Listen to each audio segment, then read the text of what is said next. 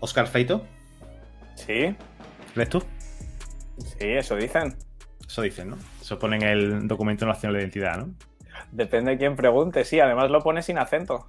Sí, ¿no? Creo que te escuché hace poco hablar de, que no sabías que... Eso no sé si quita puntos, sí, no sé si quita puntos esto, pero también yo creo que es un signo de, de, rebeldía. He estado 40 años escribiendo mi nombre mal. Eh, de todas formas, los nombres propios mm, se pueden escribir como, cada uno le salga de los mismos. Así que... Bueno, no me vengas con esto porque hice mucho research y parece que hay. Em, no, técnicamente, y me han respondido un mogollón de gente diciendo básicamente que si soy un inútil, que si no iba a lengua en el colegio, o sea, la gente está muy sensible. Eh, es, es verdad, y era una de las cosas que yo había leído pero, mm, pero, pero, pero no, tío, por lo visto tiene que llevar acento.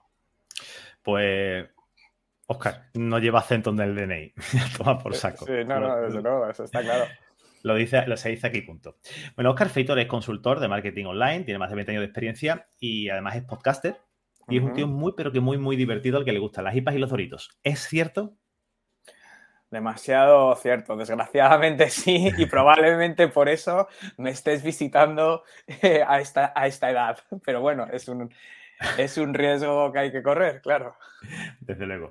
Además, tu misión, eh, según tengo entendido, es ayudar a las personas a construir un negocio que les haga felices. Y en este espacio de hoy, en el, espacio que estamos hoy eh, en directo, vamos a descubrir esa parte más personal de Oscar en una entrevista como nunca nadie le ha hecho.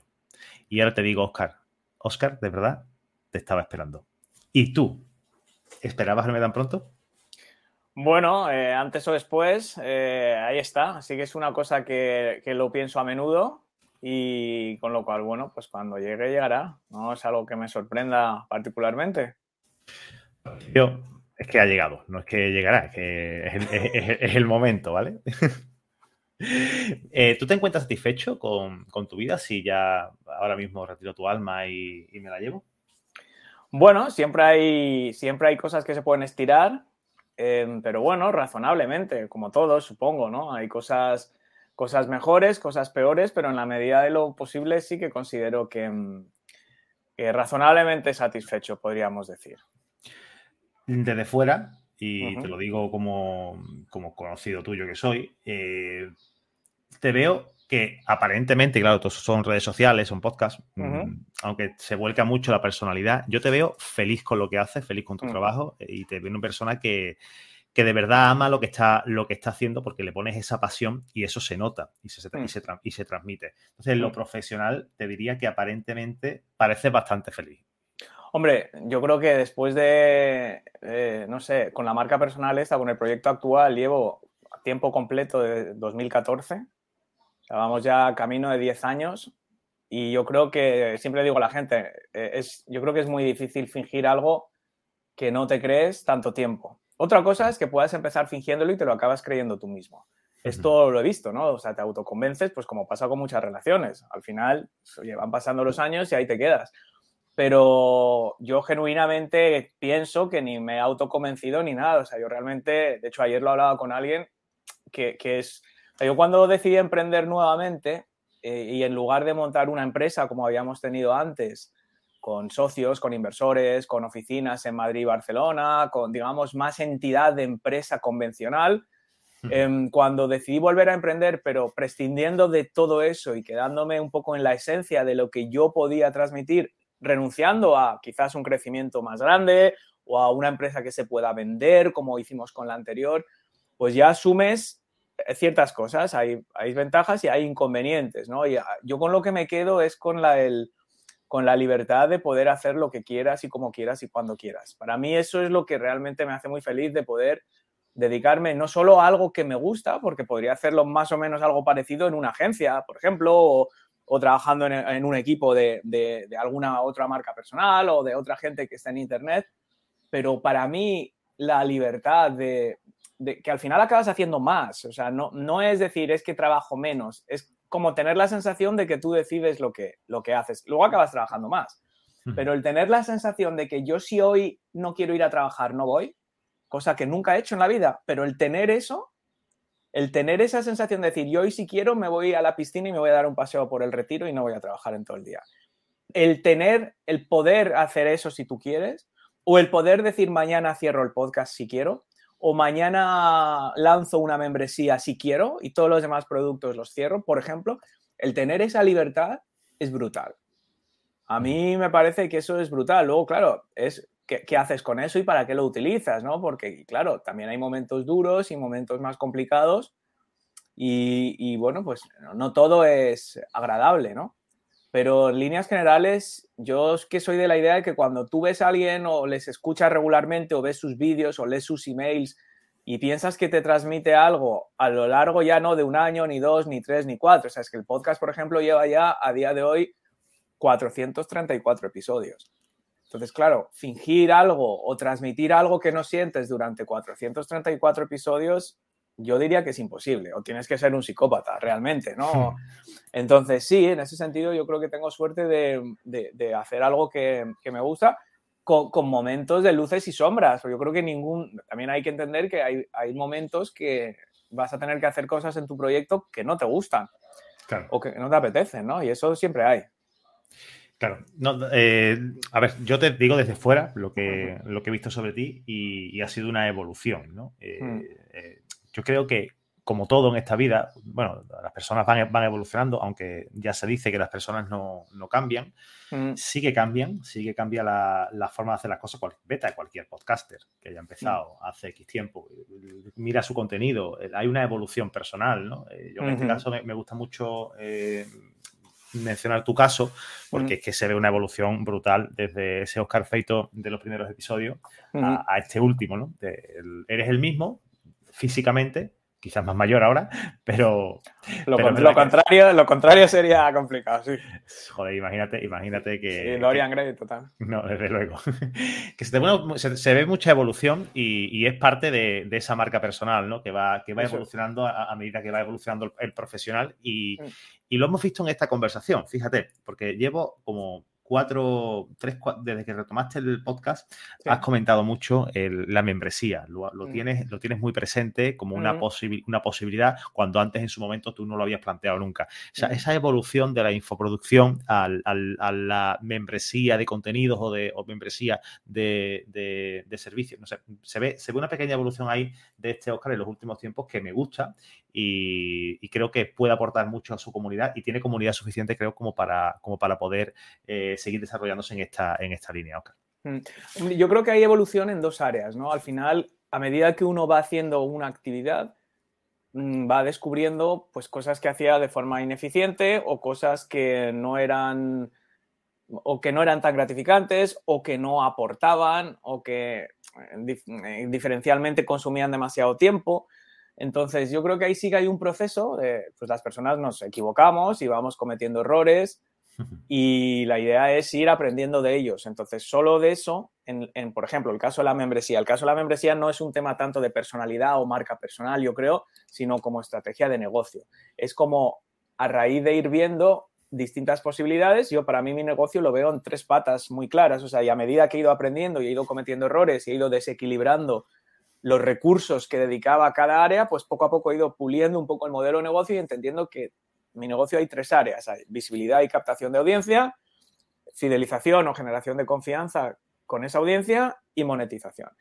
Y entonces, poco a poco, a base de muchos errores, muchos callejones sin salida, muchos tropiezos, vas viendo, oye, quizás esto me sobra, quizás no estoy incidiendo suficiente en este área, quizás lo que estoy haciendo en cualquiera de estas tres patas que te acabo de mencionar no es lo más eficaz o no es lo más eh, efectivo en términos de costo-beneficio eh, o de coste-rentabilidad. Entonces, vas progresando. Entonces, el caso de la membresía en concreto, o por ejemplo, dejar de hacer cosas en Instagram, o empezar TikTok y dejarlo, eso es una evolución puramente estratégica. O sea, tal como yo lo veo, es que vas aprendiendo determinadas cosas. O el empezar a dedicar mucho más tiempo a los emails que escribo, aunque no esté vendiendo nada, aunque simplemente esté promocionando mi podcast los lunes, el email de los lunes es casi sagrado, es decir, y, no estoy vendiendo nada y estoy simplemente mm, resaltando un contenido que he invertido y he dedicado mucho tiempo en crear y que creo que es bueno y quiero que la gente se entere de que existe. Por lo tanto, hmm. eso ha sido una evolución estratégica. No solo crear contenido, que era lo que me ocupaba el 80% de mi tiempo, sino hacer otras cosas. Eso por un lado. Y por otro lado está la marca personal. Y no me refiero a marca personal como algo estratégico, me refiero a marca personal como la segunda cara de la moneda que digo siempre de la propuesta de valor. La propuesta de valor es ir definiendo qué ofreces y cómo lo ofreces, eh, o sea, a través de qué canales, cómo te comunicas con tu audiencia, pero esa cara B es qué hace que tú seas diferente cuando hay cientos o miles o millones de, de empresas o de personas o de soluciones para el problema por el cual la gente te busca a ti. Pues, ¿por qué la gente va a querer escuchar mi podcast o comprar un curso mío en lugar de ver un vídeo gratis en YouTube o comprarse un libro de algo similar que existe? Entonces ahí es donde entra la marca personal. Y yo, para mí no fue una decisión consciente de tengo que hacer una marca personal, sino de desencorsetar un poco lo que yo hacía en Internet a la hora de escribir, a la hora de hablar, a la hora de entrevistar, a la hora de grabar vídeos cuando hay que grabar vídeo, a la hora de hacer un webinar y, de, sacar más un lado más personal. Es decir, hablar realmente con la gente, no, no montar un show, decir, voy a hacer el webinar, voy a hacer un podcast y voy a imitar a tal podcaster o voy a hacer como Larry King en las entrevistas de la CNN.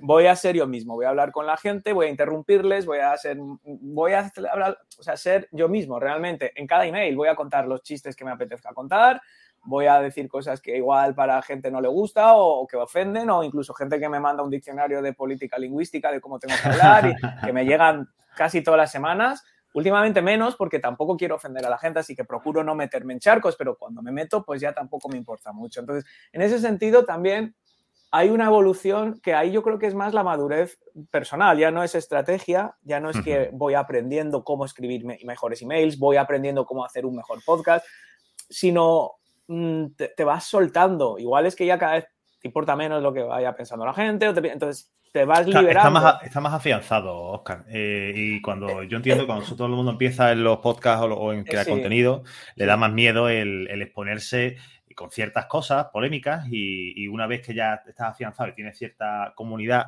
te sientes más seguro y, no te importa decir... Hmm". Es que esa confianza, estoy totalmente de acuerdo, esa, esa confianza que es tan importante y en todos los yo lo veo, no sé, me viene a la cabeza Paula Garrofé, por ejemplo, que la entrevisté hace poco y, tiene 80.000, 90.000 seguidores en LinkedIn. Muy crack. La tengo, que buscar. Es una pasada, me, parece genial. Entonces, esta es una chica que le, importa un pie lo que piensen los demás. ¿no? Entonces, pero, claro, es muy difícil hacer esto, e, es, esto de la confianza, incluso la perseverancia, la personalidad. Es un camino de doble dirección, es un poco un tira y afloja. Es decir, tú tienes que ver algo, la confianza eh, uno no, la, no, se invoca por ciencia infusa, ¿no? De que quiero tener confianza, quiero tener confianza. Uno tiene confianza un tiempo, pero llega un tiempo que esa confianza, si no está aparejada con resultados, eh, lo mismo con la personalidad. O sea, si tú sales a hacer, tú haces esto y eres tú mismo y dices, voy a apostar por este camino, tú esto lo aguantas un tiempo. Hasta, pero en el momento en el que empiezas a ver que hay gente que le gusta lo que haces, que te sigue, que se ríe con tus emails, que te da como ese espaldarazo. O sea que eh, eh, eh, es muy difícil, em, digamos, empezar de cero y tener esa confianza durante tanto tiempo sin ver resultados. Lo ideal es que poco a poco los resultados te vayan dando la razón de que vas por buen camino. Entonces, eso hace que te sueltes un poco más que tengas menos miedo a equivocarte, porque sabes que, bueno, oye, hemos llegado hasta aquí, ¿no? Y, bueno, yo creo que eso es también parte del proceso de, madurez, ¿no? De, pensar un poco que también es posible cuando tienes un negocio que ya es rentable. Es que yo también lo entiendo. Cuando yo empezaba y no sabía si me iba a salir el dinero por eh, afiliación o si tal, y entonces vas cogiendo todo lo que puedes porque necesitas construir, entonces tienes poco tiempo para pensar.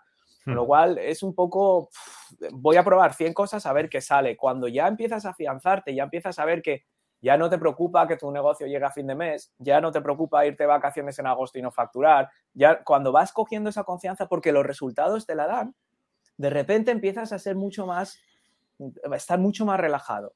Claro. Mucho más relajado y eso a su vez te da más resultados porque te quiere decir, a mí ya me da igual no estar en Instagram, me da igual no actualizar eh, Twitter. Me da igual porque sé dónde tengo que estar. Y Sabe dónde está tu, audiencia y no estás pegando. Y, sé lo que me da el resultado, claro. Entonces, bueno, yo creo que por ahí. Por ahí van un poquito los tiros. la de Pareto, 80-20 siempre. Claro, pero sí, correcto. pero es muy fácil decirlo, pero luego es más complicado. Es que, claro, para saber yo digo siempre, de hecho yo escribí, si tú buscas en Google Oscar Feito Ley de Pareto, verás un artículo del año, a lo mejor era 2014, o 2012 o 2013, que hace poco lo, lo revisé, lo volví a leer y, y estoy 100% de acuerdo. Es decir, todo el mundo habla de la ley del 80-20, pero para que tú sepas, como emprendedor o emprendedora, qué 20% de las cosas que tú haces te generan el 80%, antes tienes que probar todas las otras. Claro. Claro, la gente dice, no, no, 80-20. Sí, sí, 80-20, pero hombre, a ver, si yo solo tengo un podcast y solo tengo Google AdSense, por ponerte un, ejemplo, pues eso me va a dar del 100%. Entonces, ¿qué quito? ¿Sabes? No puedo quitar nada. Antes tengo que decir, bueno, ¿y si además de Google AdSense pruebo con patrocinios, afiliación, infoproducto, mentoría, membresía, consultoría? Y entonces voy a ver cuál de esos métodos de monetización me genera el 80% de los ingresos. Pero claro, hacerlo cuando tu fuente de audiencia es una, es Twitter, y tu fuente de monetización es una, claro, claro te, va a dar el 100% esas dos cosas, no, no puedes quitar nada. Tienes, tienes, que probar más. Y aparte tienes que, probar, claro. Lo, haces con los huevos en el pescuezo porque no sabes lo que va a pasar. Claro, porque cada, cada, cada, callejón sin salida es, es dinero que estás perdiendo y cuando empiezas no te lo puedes permitir. Entonces es es difícil, es muy difícil. Por eso yo también a mucha gente les recomiendo, yo, claro, al final atraigo a una audiencia que es de mi perfil, que quiere decir que no tenemos 20 años. Y, entonces es gente que suele tener un trabajo a tiempo completo, que suele tener responsabilidades familiares y, que quiere emprender, eh, no quizás para cambiar su carrera profesional, porque eso casi suena muy distinto, sino quieren empezar a construir algo y ver a dónde llega. Entonces, la filosofía con la que se emprende y las expectativas que uno tiene en determinados momentos de su vida, yo creo que es muy importante gestionarlas bien, porque eh, mucha gente me dice, Oscar, es que esta es mi última bala, porque ya con 50 años ya no me van a contratar en ningún sitio, ya estoy en la cola del paro, ya se me acaba el paro, no sé qué, y entonces me tiene que funcionar este negocio, es el quinto que monto, no me contratan en ningún sitio, y entonces eso, yo personalmente estar así contra la espada y la pared a mí me bloquea. Claro, a, mí me bloquea. A, ti y a cualquiera. No, hay, a ver, hay gente que mm, hace poco lo estaba hablando, por ejemplo, con Irra Bravo y, hay, veces que estar en esa situación donde el toro viene a por ti y, no, y no puedes correr porque te has roto la pierna y estás ahí, lo único que tienes en la mano es una piedra y una muleta, o sea, tienes que enfrentarte a ese problema y hay gente que, hay gente, yo no sé si es mayoría o minoría, no lo sé, pero hay gente que en esa circunstancia de contra la espada y la pared, da la mejor versión de sí mismo. Es como ese toque de, oye, el, alcohólico que tiene un accidente y se mata, y casi se mata, y cambia su vida. De ese momento, es decir, que hay veces que es el toque que necesitas para... Te hace falta, te hace falta esa llamada de atención. a veces sí, o sea, a, mí no, a, mí al revés, a mí me agobia. Por eso a mí tener la seguridad de que puedo hacer lo que quiero es lo que me da la tranquilidad, aunque probablemente luego trabaje mucho más o con mucha más intensidad o tenga más tiempo mi actividad, porque yo ya no lo llamo ni trabajo, o sea, tenga más tiempo en mi cabeza lo que es mi actividad, que si, claro, la gente se ríe y dice, Oscar, joder, tú, tú vives como un cura porque no tienes jefe. Digo, si es que el peor jefe puede ser tú mismo. Yo no necesito que me pongan ese ultimátum de, ¿sabes? No lo necesito. No necesito un shock externo para hacerme ver que mi negocio tiene que crecer o, o que esto tiene que escalar o que esto no funciona. No, no lo necesito. Ya lo veo yo suficientemente claro. Pero hay gente que sí, no lo sé, depende. Cada, cada persona es un mundo, eso está, eso está claro. Oscar, una pregunta que me, que te gustaría, que me gustaría hacerte es que, ¿tú has pensado alguna vez en este momento, en el momento en el que te retira el alma? Sí. ¿Qué pareciera yo? Yo, yo estoy obsesionado. Yo estoy obsesionado. Sí, sí, es una obsesión que tengo. Yo no sé, desde hace tiempo. Lo, lo pienso mucho, lo pienso mucho. ¿Desde qué momento? Me, me parece interesante esto que me ¿Desde qué momento? No sé, años. Desde hace años. No, no, no un momento concreto. No te puedo decir es que cuando cumplí los 40. No, es una cosa que lo tengo, lo tengo muy presente, lo tengo muy presente y, o sea, como que un día se acaba todo. No sé, yo no sé si es porque una vez empecé, pues lo típico que tienes un mal día, que todo te va mal o una mala temporada y, de repente dices, si es que al final un día todo, se va a acabar todo, ya está. O sea, ¿para qué me voy a, para qué me voy a hacer sangre con todo esto? ¿sabes? De problemas de trabajo, si tienes una hmm. movida con alguien o si tienes, decir, todo pasa. O sea, antes o después todo pasa. Tienes un problema, has cometido un error, has lo que sea. Al final todo pasa. Y si no pasa, pasas tú. Al final, de una forma u otra, todo pasa. Entonces, yo sí que lo pienso mucho. Lo pienso mucho y a veces me da vértigo. O sea, me da físicamente la sensación de vértigo y tengo que poner la cabeza en otra cosa porque literalmente me da vértigo. Me mareo. Pero no es miedo, ¿no? Es el no es, no, no, bueno, no es miedo, no es... No es, la incertidumbre, es, eh, bueno, es la curiosidad. Más que miedo diría curiosidad. Bueno, pues ya sabes que la curiosidad mató al gato. Sí. Y ahora mismo... te, veo tan alegre como siempre, Me ha gustado hablar contigo. bueno, Ángel es, otra persona. Oscar. Yo, soy la muerte en vida. Mm, cuéntame, ¿has tenido alguna experiencia cercana a la muerte? No, la verdad es que no. No. O sea, he tenido imprudencias de juventud, de hospital y tal, pero de muerte, muerte, de esto de que he visto el túnel y tal, no. No, he tenido, vamos, que podía haberme cosas de estas que ni te das cuenta de pequeño, ¿sabes? O de joven, de, o sea, pues si hubieras estado sentado un metro más ahí, ¿sabes? Pero tú ni te das cuenta, ¿sabes? Te lo piensas luego al cabo de unos años. La inconsciencia de la juventud. La inconsciencia de la juventud, o sea, accidentes, de, pues, por ejemplo, de esquí, de no sé qué, que sí, que acabas, eh, te tienen que coser la cabeza a las 4 de la mañana con la ambulancia y tal, pero... Y al día siguiente te estás partiendo risa con los amigos, ¿sabes? Pero que te puedes haber matado perfectamente. Ahora de... Eh, bueno, tuve una vez, tuve una vez una reacción alérgica, estuve toda la noche en urgencias en el hospital y no sabían lo que, lo que me pasaba. Y, con taquicardias y con que no podía respirar y toda la noche en un box de urgencias. O sea, es que no me podían ni subir a planta porque no sabían lo que me pasaba. Ahí, ahí llegué a un momento que me empecé a preocupar un poco. Y, y fue, una, fue una reacción a un medicamento, la verdad. Más que una reacción que me tomé demasiado, demasiado seguido. más de otra cosa. Claro, a mí me habían dicho desayuno, comida y cena. Claro, lo que yo no sabía es que, claro, si desayunas a las 12 y comes a las 2, es que es una sobredosis. Entonces, bueno, cosillas que pasa Madre mía. Bueno, eh, por suerte en ese momento no, aparecimos nosotros y, ahora, ahora, ahora te ha tocado, ¿no? ¿Tienes por ahí el, el móvil en mano, Oscar? Sí, lo tengo aquí. A ver, eh, quiero que lo desbloquees y que me digas lo último que tengas abierto en la pestaña del navegador. Lo último que tengo abierto en la pestaña del navegador. No mientas, que estoy aquí, que yo lo sé todo, ¿eh? Pues mira, tengo un podcast que se llama Damn Interesting. Tengo un taller gratuito de ChatGPT. Tengo una web del Smithsonian Institution. Descubriendo Egipto.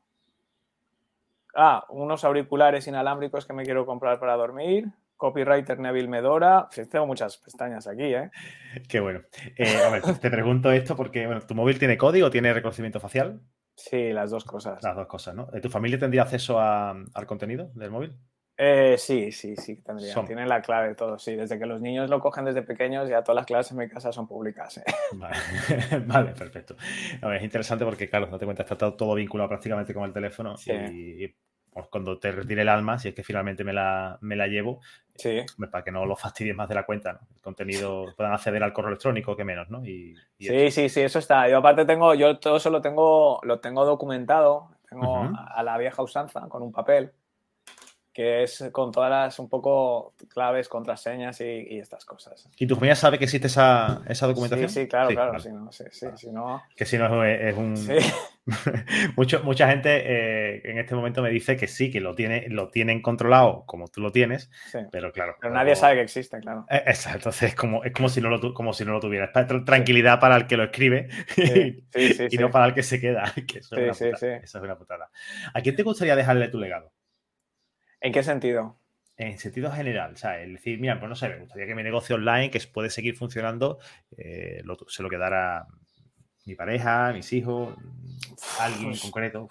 Yo es que no veo, no veo a nadie. Yo creo que es, un, es algo tan personal que mm, no lo sé. Ahora estoy viendo, por ejemplo, sí que hay una tendencia que me he fijado de gente que, bueno, algunos ya no están vivos. Por ejemplo, eh, Gary Halbert, Gary Halbert, el famoso copywriter, em, creo que su hijo, Von Halbert, estaba mm, rehaciendo, reeditando charlas de su padre en formato podcast. Es decir, como que había recuperado el legado del padre, el padre falleció ya, el famoso copywriter, había dejado pues contenido mucho contenido, muchas charlas, que de hecho el otro día estuve viendo una en YouTube espectacular.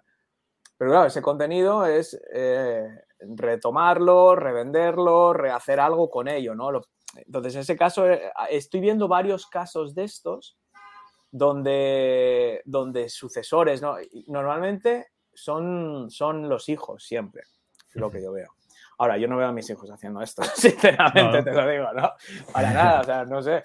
Entonces, hoy por hoy no lo veo. Aparte que es un negocio que yo creo que es un poco volviendo a lo que hablábamos al principio de la marca personal. Personalísimo, claro. Es muy personal. De hecho, es una cosa que he, estado, que he hablado con mucha gente, ¿no? Es decir, cuando tú tienes una agencia, pues de hecho, la, agencia Ogilvy se sigue llamando Ogilvy y Ogilvy se murió hace, no sé, 70 años. Entonces, pero sigue siendo Ogilvy and Sons. Mm, JP Morgan se sigue llamando JP Morgan y JP hmm. Morgan existió, pero claro, eh, hace tres siglos. Em, ahora, una marca personal que por en sí mismo no es mala, porque tener una marca personal y generar contenido, productos o servicios como estos ejemplos que te he dado.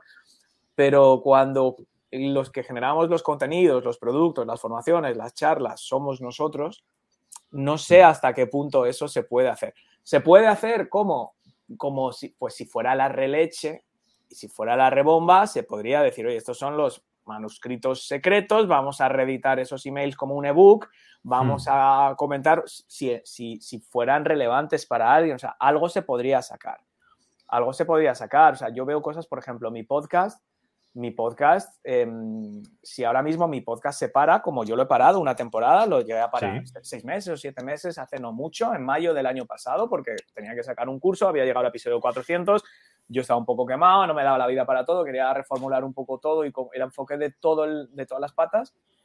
Y siguió generando miles de oyentes al día. miles de oyentes al día. Paraste el contenido, pero no, no paró la. El... Paré la creación de nuevo contenido, pero el, long tail, digamos, el archivo seguía generando descargas de la misma forma que la charla que vi ahí eh, estos últimos días, que es que dura una hora y pico, o sea, me la estoy viendo por, por fascículos. La charla esta de Gary Halbert que hay en YouTube, sí, se subió hace 15 años, o, 11 o 12 años, con mínimo, en, a YouTube se subió hace, o sea, no es, es de los años 80 la charla igual pero se subió a YouTube hace 10 o 12 años y eso se sigue viendo y sigue generando movimiento. Claro.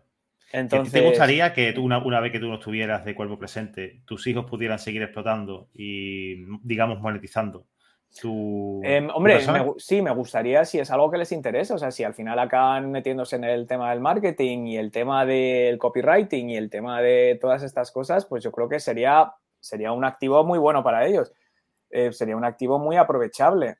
Pero de lo contrario, sinceramente, yo ya, o sea, lo que, lo que pase, pues si se detecta ese interés, se irá formando y si no, no, no, no lo veo, no sé.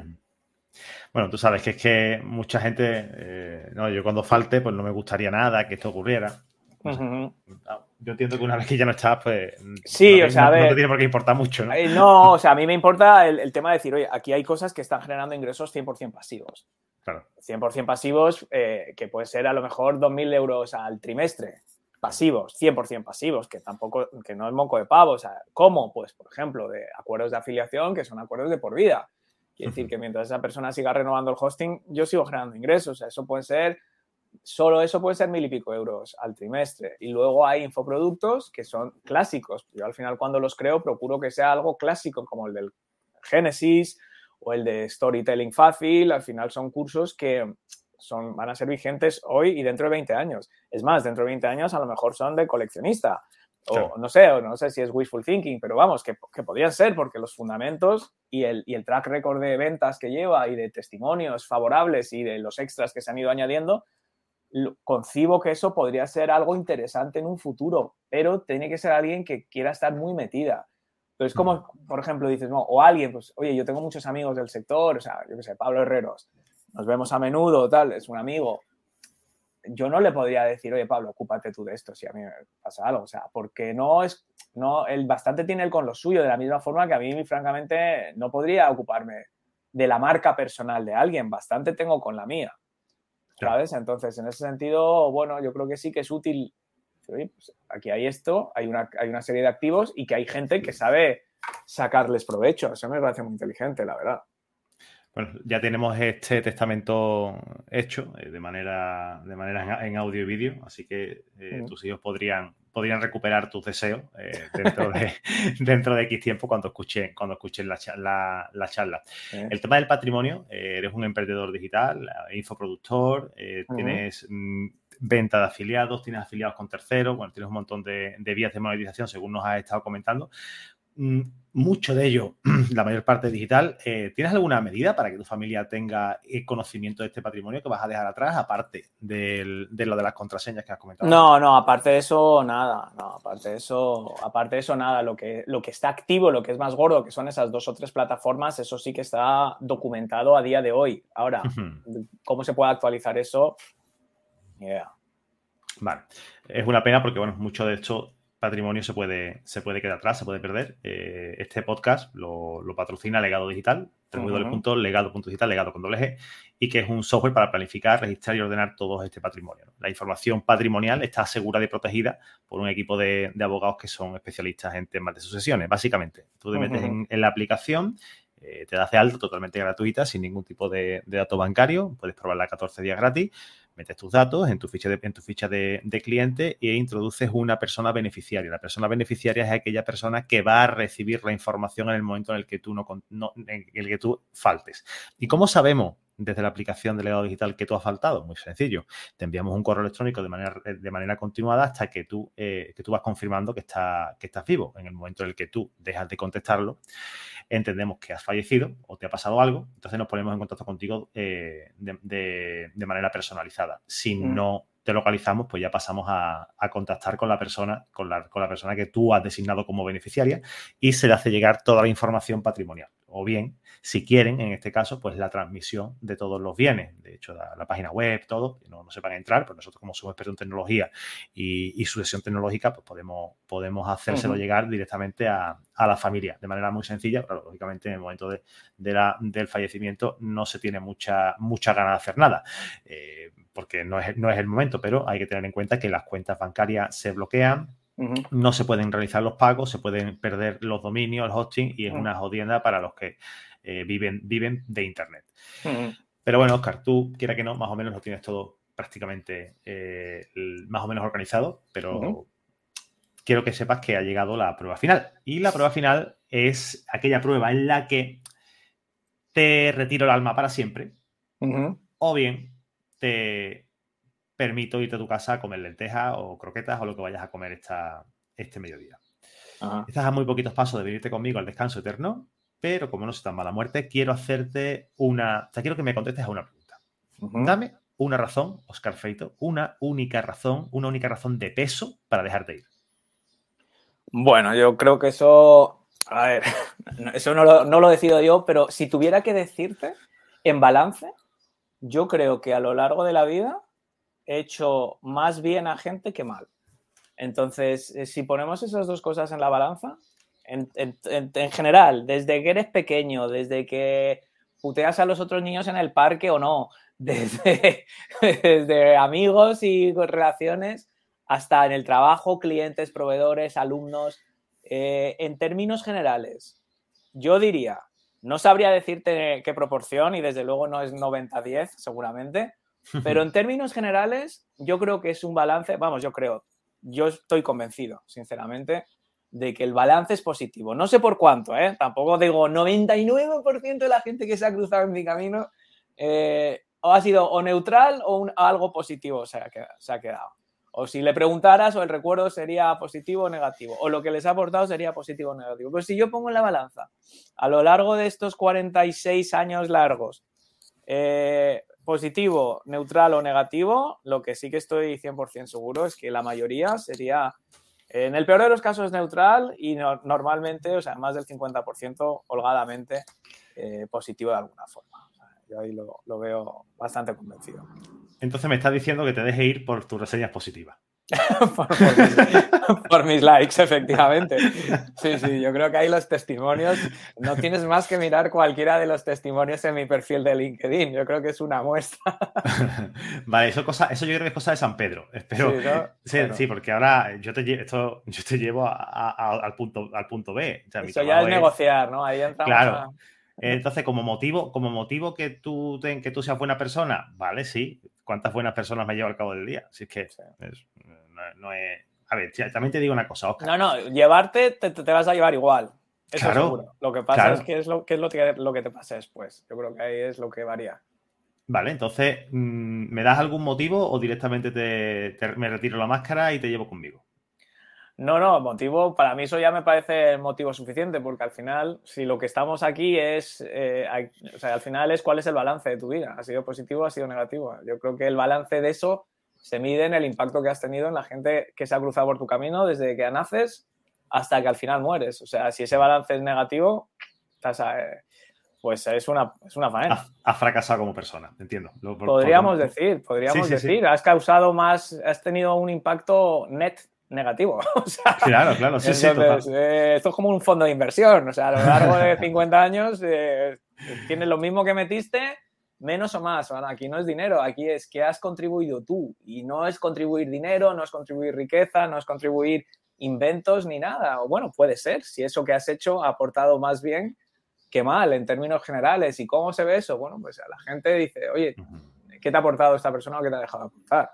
Proyecto Manhattan, me acabas de recordar ahora, mismo, Oscar. Bueno, Oscar, yo creo que eh, es una razón más que suficiente. Eh, a, mi, a, mi, gusto, mm, me parece que, ha sido bastante buena respuesta. En otras ocasiones, bueno, pues otros mm, lloran, suplican, se hacen pipí encima, otros me dicen que, están, eh, que están haciendo otra, bueno, que, que la gente le debe mucho, pero en tu caso, creo que ha sido muy sincera la, respuesta y, sobre todo mm, novedosa con respecto a otras que hemos, recibido ya en este podcast. Así que, Oscar Feito, quiero dejarte eh, que te vayas a tu casa a tomarte una IPA y unos doritos y...